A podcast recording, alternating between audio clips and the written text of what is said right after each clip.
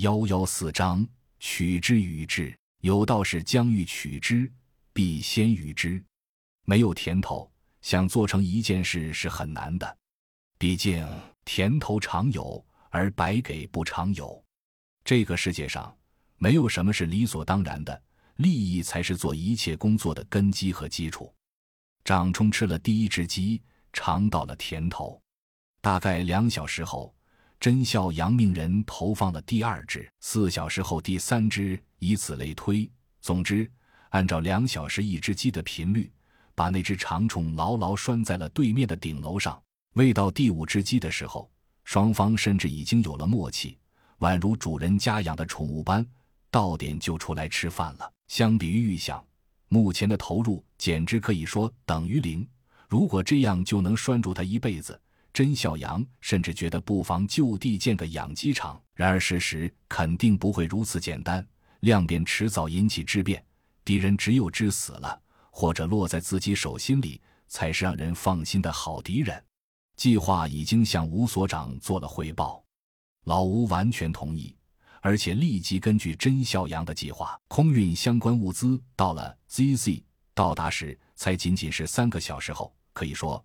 国家机器在末世里真正做到了高速甚至全速运转。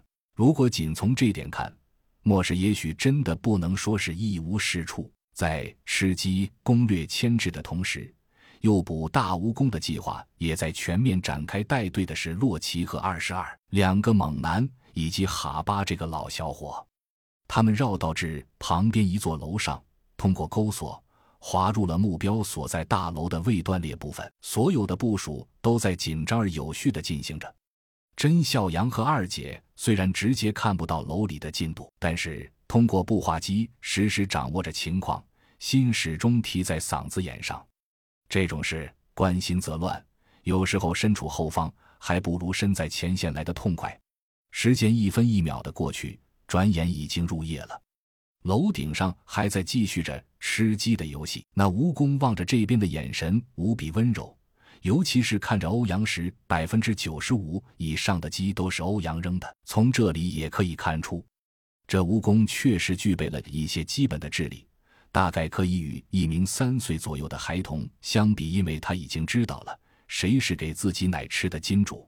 凌晨三点，耳机里传来了洛奇的声音：“陷阱已经安装完毕。”备选方案一，方案二也已就位，所有装置已调试三次以上，没有问题。何时开始行动？甄孝阳和二姐对视一眼，按着送话器开口道：“所有人员寻找安全地带休整，明天早晨九点开始行动，是否明白？”耳机里传来了洛奇的声音：“明白。”接着又道：“我才发现我上当了，你那边仨妹子，我这边一个没有，苦乐不均呢。”